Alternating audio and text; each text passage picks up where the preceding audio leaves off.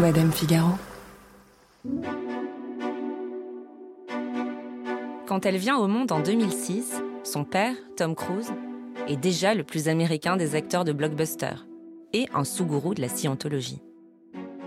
Sa mère, Katie Holmes, surfe toujours sur le succès de la série Dawson, mais elle est surtout la nouvelle femme de Tom Cruise.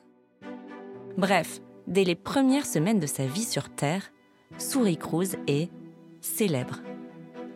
Surexposée par ses parents, ultra scrutée par les paparazzi, elle devient vite l'adorable poupée brune qui fait la joie des tabloïds, trop contents qu'on leur donne enfin accès à une enfant star.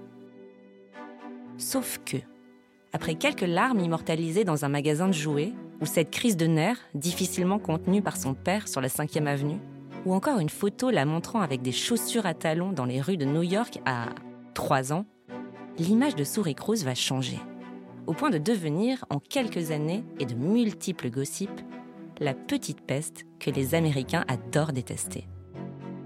Dans cette mini-série consacrée aux enfants de stars, la journaliste Sarah Dahan se demande comment les tabloïds ont-ils réussi à créer ce mini-monstre venu terroriser ses parents, voire le reste de la planète Terre? Quel impact cet acharnement médiatique a-t-il eu sur la vie de Souris Cruz? Et d'ailleurs, que devient-elle aujourd'hui, à 16 ans? Je suis Marion Galli-Ramuno, bienvenue dans Scandale. You can spend time with your kids and have so much fun. So I can't eat that cake? What did she do with her mother's dresses? Their daughter, Surrey, hasn't seen her dad for six years. That is actually flowers, you know.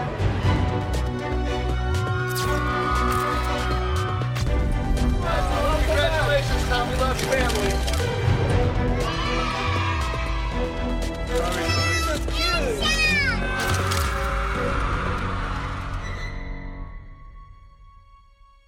Nous sommes au printemps 2006. GQ consacre sa une à Tom Cruise. À l'intérieur du magazine, on y découvre des photos du couple qu'il forme depuis quelques mois avec Katie Holmes. Les clichés sont en noir et blanc. Ils sont sur une piste d'atterrissage. Ambiance Hollywood surannée. Sur l'une des photos, on voit Tom Cruise enlacer Katie Holmes et poser ses mains sur son ventre arrondi. Et sur les deux autres, on les voit marcher main dans la main, tout sourire. Cette mise en scène vient immortaliser l'amour naissant entre les deux acteurs et surtout annoncer au monde l'arrivée du premier enfant biologique de Tom Cruise.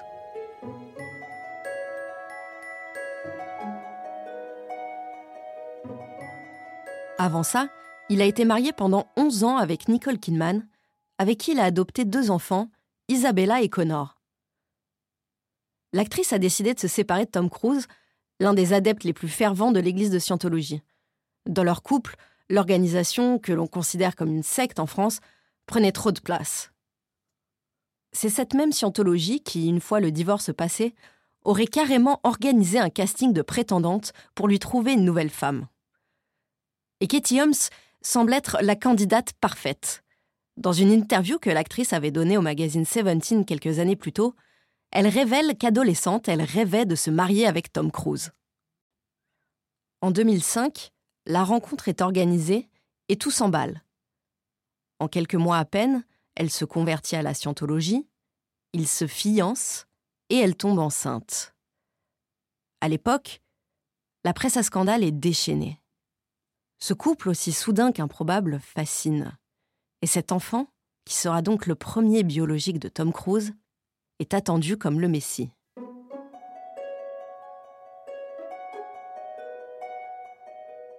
Le divin enfant voit le jour le 18 avril 2006 à Santa Monica, en Californie. C'est une fille. Souris de son prénom, qui signifie princesse en hébreu et rose rouge en perse. Tom Cruise explique au micro d'ABC News ce qu'il a ressenti au moment de la naissance de sa fille. It was spiritual, it was powerful, it was indescribable. Le couple ne lésine pas sur la médiatisation de leur descendance. À six mois à peine, Souris Cruz fait la couverture du prestigieux magazine Vanity Fair sous l'œil de la photographe star Annie Leibovitz. On y voit ses parents côte à côte regardant tendrement leur bébé. Elle regarde directement l'objectif, emmitouflée dans la veste en cuir marron de Tom Cruise. Cette photo est un clin d'œil direct à une photographie célèbre des années 70. Paul McCartney qui porte dans sa veste sa fille Mary, shootée par sa femme de l'époque, Linda McCartney. Entre leurs actes et leurs déclarations, on note un décalage. D'un côté, ils orchestrent ce coup médiatique long de 22 pages d'interview, et de l'autre, ils se montrent protecteurs envers Souris. Sur la photo, elle est enveloppée, protégée par son père. Et dans l'article, ils se plaignent de l'attention médiatique autour d'eux, ce qui semble pour le moins paradoxal.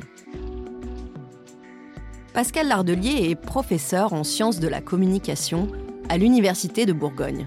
Il est notamment l'auteur de Nos modes, nos mythes, nos rites, dans lequel il analyse la fascination du public pour les célébrités. Il m'a expliqué pourquoi les enfants de stars incarnent quelque chose de spécial. Je crois que pour le public, dans, dans l'imaginaire, j'y reviens, les stars sont véritablement des personnes qui sont plus que des humains, qui sont des demi-dieux. Mais c'est vrai que euh, quand une star a un enfant, eh bien, les fans, les communautés de fans vont considérer eh bien, que la star est définitivement humaine dans un premier temps, et puis que l'enfant possiblement lui appartient un peu aussi. Et c'est vrai que l'enfant d'une star, il va vivre dans un monde qui est un entre-deux, donc ce ne sont plus les limbes des religions, mais c'est un monde d'entre-deux où il appartient bien évidemment à ses parents pour le coup. Mais euh, d'un autre côté, euh, l'enfant va délibérément euh, être en permanence dans une sphère publique ou semi-publique, dans un entre-deux, effectivement, où il aura des comptes à rendre. Pour Béatrice Copper-Royer, pédopsychiatre, ce que font Tom Cruise et Katie Holmes, c'est sacrifier leur enfant dans un élan purement narcissique. Dans leur imaginaire, dans leur vision de la ville, l'enfant est un, renforcement euh, narcissique, c'est un, attribut qui, euh, euh, comme un joli costume ou une belle coiffure, va, un bel enfant, un joli enfant, un joli bébé, ça va renforcer l'image c'est un rapport à l'image qui est extrêmement euh, développé et, l'enfant fait partie euh, du joli décor, comme la jolie maison, etc. Il y a probablement quand même euh, une ignorance ou un espèce de déni des besoins de l'enfant. L'idée de protéger l'intimité de l'enfant pour l'enfant est pas tellement prévalente, c'est-à-dire que l'enfant est un espèce de substitut d'eux-mêmes qui marche avec eux et l'enfant en tant qu'individu, il est euh, manifestement quand même assez bafoué. Quoi qu'il en soit, en 2008, à l'âge de 2 ans, Souris Cruz figure à la première place de la liste des enfants les plus puissants d'Hollywood. C'est une liste établie par le très sérieux magazine Forbes qui compare les couvertures médiatiques des enfants de stars. Shiloh Pitt, la fille d'Angelina Jolie et de Brad Pitt, est quant à elle deuxième du classement, suivi par sa sœur Zahara en troisième position. En fait, ce que dit la première place de ce classement, c'est que les moindres faits et gestes de la petite souris sont constamment scrutés et jugés. Emily Kirkpatrick, journaliste pour Vanity Fair US, nous raconte. J'ai l'impression que Souris Cruz était peut-être une des premières célébrités enfants qui a reçu le traitement médiatique complet et brutal tel qu'on le connaît aujourd'hui. Aujourd'hui, c'est quelque chose de très commun. On peut imaginer que c'est incroyablement bizarre, stressant et horrible, surtout pour une enfant qui ne comprend pas ce qui est en train de lui arriver, qui ne comprend pas les raisons pour lesquelles elle est constamment placée sous les feux des projecteurs, pourquoi elle ne peut aller nulle part et pourquoi elle ne peut pas vivre sa vie normalement comme une enfant. Et cet acharnement médiatique que subit Souris Cruz dès sa petite enfance peut créer un manque de repères, m'explique Béatrice Copper-Royer. Le fait de ne pas avoir cette notion d'intimité, c'est comme si vous aviez euh, une enveloppe qui n'est pas solide. Et donc, c'est quand même assez dangereux et ça les rend terriblement vulnérables parce qu'ils sont exposés en permanence et puis on va les, les scruter à la loupe et, ça veut dire que ces enfants-là euh, ont toujours le sentiment d'appartenir à tout le monde et pas seulement à l'univers extrêmement intime de leurs parents. Or, ce qui protège les enfants, c'est l'intimité de leurs parents. C'est les parents qui sont euh, euh, source de sécurité. Les tabloïds critiques sourient sur ses tenues, sur son apparence. Qui ne se souvient pas des escarpins à paillettes qu'elle portait dès ses trois ans? À l'époque, les photos de l'enfant en mini talons avec du rouge à lèvres et du vernis sont partout. Et tout le monde, les médias comme le public, a un avis sur ce style. Beaucoup y voient une hyperféminisation de l'enfant, validée par ses parents. Sarah Jean-Jacques, chercheuse spécialiste des questions de genre et de sexualité, estime que le traitement médiatique de Souris Cruz illustre aussi les injonctions faites aux femmes, peu importe leur âge. C'est vrai que les normes et les attentes sociales sont assez fortes et ont tendance à s'imposer davantage sur les petites filles, sur les corps des petites filles et plus tard sur les corps des femmes, ainsi que sur leur personnalité. Mais en même temps, ça montre toujours que qu'elles soient hypersexualisées, qu'elles soient euh, dans l'hyperféminité ou bien qu'elles vont mettre à distance ou venir transgresser des normes de genre dans leur construction identitaire, à chaque fois, elles vont être montrées du doigt, décriées, critiquées et de fait stigmatisées. Et c'est comme si ces petites filles, finalement, incarnaient euh, une part de respectabilité euh, de ces familles de célébrités et que ce serait uniquement à travers leur corps et leur personnalité qu'on jugerait si des parents ont bien éduqué leurs enfants. Et les médias ne s'arrêtent pas là. Sa personnalité, elle aussi, est décriée. La presse dit d'elle qu'elle est capricieuse et tyrannique. À 4 ans, elle fait la une du magazine Life and Style, qui a pour titre Le monde tordu de souris. Dans Women's Day, on la traite de diva pourri gâtée. Elle aurait un jour jeté des boucles d'oreilles en diamant dans les toilettes. Elle voulait jouer. Elle épuiserait sa nounou à plein temps et son garde du corps à force de les traîner chez FAO Schwartz, le magasin de jouets numéro 1 à New York. Et elle aurait également congédié son professeur de guitare pour cause de différents créatifs. Les rumeurs disent que ses parents dépensent des sommes folles. Elle aurait une garde-robe estimée à 3 millions de dollars. Ses pièces fétiches sont son trench Burberry, son sac Ferragamo et ses talons Louboutin. D'ailleurs, sa collection de chaussures s'élèverait à 150 000 dollars.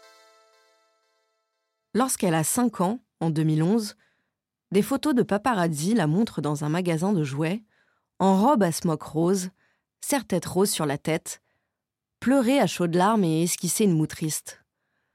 Les légendes qui accompagnent les photos parlent de crise de nerfs, d'enfants colériques. Pourtant, personne ne sait la raison de son chagrin. La même année, le magazine américain In Touch affirme que la liste de souris au Père Noël est de l'ordre de 130 000 dollars et qu'elle comprend un poney. Là encore, les médias la traitent de harpie hors sol. Cette liste, on ne sait pas vraiment si elle a existé ou si c'est la presse qui l'a créée, mais finalement, est-ce que ce serait pas un petit peu le rêve de beaucoup de petites filles d'avoir un poney? Pour la journaliste Emily Kirkpatrick, les tabloïds ont tout simplement fabriqué de toutes pièces cette personnalité d'enfant capricieuse. Je me souviens vaguement de ces photographies d'elle en train de pleurer, mais c'est comme toute photo de n'importe quel enfant, non? Les enfants sont souvent en train de pleurer. Mais bien entendu, pour les médias, il faut une histoire derrière ces photos, afin de les vendre. Et donc le plus facile est de tourner les photos sous cet angle. Oh, regardez, elle est encore en train de pleurer. Peut-être que Katie Holmes est une mauvaise mère. Elle ne prend pas soin de sa fille. Et regardez cette jeune fille pourri gâtée qui a deux parents très riches, qui sont très connus. J'ai l'impression que c'est vraiment facile de créer une histoire très bankable. Et donc, j'ai l'impression que la méchante, le rôle de la méchante, était l'angle le plus facile. En 2012, six ans après leur mariage et six ans après la naissance de Souris, Tom Cruise et Katie Holmes divorcent. La rumeur dit que l'actrice étouffe dans ce mariage soumis aux règles de la scientologie et qu'elle veut s'en échapper pour protéger Souris. Pour cela, Katie Holmes aurait mis au point un plan digne d'un scénario de Mission Impossible. Elle planifie des rencontres secrètes avec l'ex historique de Tom Cruise, Nicole Kidman. Et avec l'aide de son père, qui est un avocat réputé, elle engage une armada de conseillers triés sur le volet, le tout en communiquant via des téléphones portables jetables. Une véritable organisation militaire que l'on n'attendait pas vraiment de la part de celle que l'on voyait comme une figurante, ou pire, comme une victime. Et tout comme le début de leur romance, personne n'a vu venir la fin de l'histoire, pas même Tom Cruise. Les deux stars auraient néanmoins trouvé un accord très rapidement. Katie Holmes obtient la garde principale de Souris et Tom Cruise dispose d'un droit de visite élargi. Il doit lui verser 400 000 euros de pension alimentaire par an jusqu'aux 18 ans de Souris, soit un montant total de 4,8 millions de dollars. L'acteur doit aussi prendre en charge ses frais médicaux, ses frais d'éducation et les loisirs de sa fille, comme la danse et la guitare. Dès le début de sa scolarité, Souris étudie à l'école Avenues, un établissement privé de Manhattan qui coûte la bagatelle de 56 000 dollars par an. Katie Holmes ne touche quant à elle rien du tout, si ce n'est la liberté hors de la scientologie. L'accord stipulerait également que l'actrice n'a pas le droit de s'afficher publiquement en couple durant les cinq années suivant son divorce. Katie Holmes et sa fille quittent dans la foulée l'appartement new-yorkais de Tom Cruise pour déménager ailleurs dans Manhattan. Pour ne rien laisser au hasard, elle met sa carrière entre parenthèses et s'occupe exclusivement de souris. Un sacrifice qui fait le bonheur des mauvaises langues. Faut dire que depuis l'arrêt de Katie Holmes ne croule pas vraiment sous les propositions. On aurait pu croire que ce divorce allait rendre le quotidien de Souris plus tranquille. Mais pas du tout. La petite fille continue de se faire traquer dans les rues de New York. Souris se fait même agresser verbalement en juillet 2013 par des paparazzis qui la traitent de morveuse. L'objet de cette haine, elle ne veut pas sourire alors qu'elle n'a que 7 ans et qu'elle se balade dans la rue avec sa mère.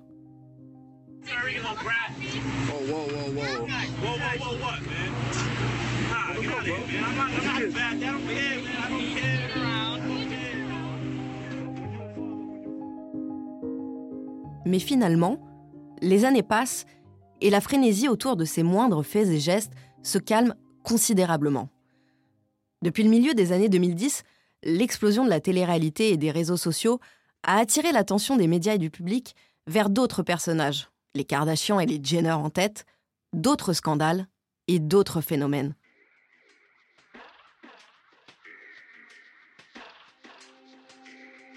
Aujourd'hui, Souris Cruz est une adolescente de 16 ans qui ressemble énormément à ses deux parents. Elle est presque aussi grande que sa mère, qui fait 1m75, et elle a aussi de longs cheveux bruns. Il arrive qu'elle apparaisse sur des pages de magazines américains dédiés aux célébrités ou sur des comptes Instagram de magazines People. Mais les commentaires se basent plus sur son look hyper casual à base de jeans et de converse. On est bien loin du look de petite princesse de son enfance. Et les remarques acerbes et violentes sur son supposé caractère ont disparu. On la voit tout sourire, souvent seule ou en train de balader son chien dans les rues de New York, loin du battage médiatique hollywoodien dans lequel elle est née. Selon Roger Hitz, journaliste pour le tabloïd Star, cette vie tranquille, c'est en quelque sorte la victoire de Katie Holmes, qui a toujours voulu que sa fille ait une vie normale. Um, Katie pensait que New York serait un environnement plus anonyme que Los Angeles. Souris va dans une école privée très prestigieuse et très chère à Manhattan. Uh, elle a 16 ans aujourd'hui et elle se crée sa propre personnalité et fait ses propres choix. Elle va bien. Katie a su éviter que Souris soit toujours médiatisée. Elle l'emmène quand même à certains événements publics, surtout mode, parce que c'est ce qu'aime Souris. Elle a été prise en photo lors de plusieurs événements, mais Katie fait en sorte que ce soit très encadré, très contrôlé. Elle est très protectrice de Souris. Elle ne veut pas qu'elle vive en ermite, mais en même temps, elle est très précautionneuse et très sélective lorsqu'il est question des endroits où elle emmène Souris et si elles y seront photographiées, filmées ou non.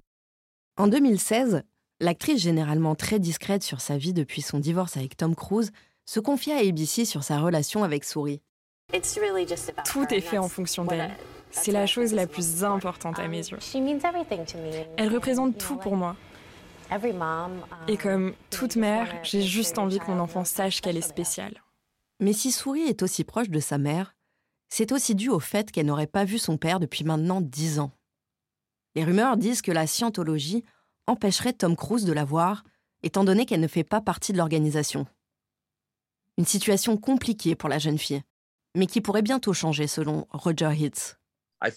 Je pense que c'est difficile pour elle, parce que son père Tom et elle n'ont pas vraiment de relation. J'ai discuté avec un parent d'un de ses proches et apparemment, Souris se sent un peu mise de côté. Par exemple, ses amis et elle discutent et ils lui demandent Est-ce que tu as vu Top Gun Maverick? On compte tous y aller. Ils expliquent qu'ils sont trop contents d'aller voir le film. Ils savent très bien que le père de Souris est la star du film. Et ils essayent d'être compréhensifs à son égard, et non pas insistants, en disant par exemple Ah tiens, tu veux pas voir le film avec ton père? Ce n'est pas du tout comme ça, vous savez. Ils essayent d'être respectueux à son égard, mais je pense qu'elle se sent tout de même un peu mise de côté dans une certaine mesure. Pour Emily Kirkpatrick, si Katie Holmes n'avait pas pris cette décision de quitter Tom Cruise, la vie de Souris aurait été tout à fait différente. Je pense que Katie Holmes a sauvé sa fille bien plus qu'en déménageant juste à New York. Je veux dire que sortir de la scientologie, quitter Tom Cruise, c'était totalement une manière de sauver sa fille d'une vie qui aurait été très différente et d'une médiatisation qui, je ne sais pas, aurait été également contrôlée et différente. Je pense qu'elle n'aurait pas été autorisée à être qui elle est vraiment. Souris semble être aujourd'hui une ado comme les autres, qui ne traîne pas avec d'autres filles et fils d'eux. On ne trouve pas de photos d'elle volée compromettantes. Elle n'est pas égérie d'un parfum et elle ne semble pas se destiner à une carrière d'actrice.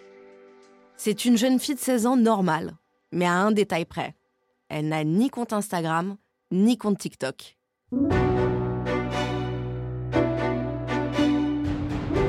Je suis Marion Galli-Ramuno et vous venez d'écouter le premier épisode d'une mini-série de Scandale, un podcast de Madame Figaro, consacré aux enfants de stars. Sarah Dahan a écrit et tourné cet épisode. François Clos en a fait le montage, la réalisation et le mix. Les musiques ont été composées par Jean Thévenin et François Clos. Lucille Rousseau-Garcia est la productrice de Scandale et Océane Sunny en est la responsable éditoriale. Si cet épisode vous a plu, vous pouvez nous laisser des étoiles et des commentaires. Et surtout, abonnez-vous à Scandale. Ça vous permet d'être sûr de ne pas rater la suite de cette mini-série. Dans le deuxième épisode, on se retrouve pour parler de Shiloh Jolie Pitt, une autre enfant de star surexposée dès le plus jeune âge et qui doit composer avec les codes de la célébrité pour exister par elle-même.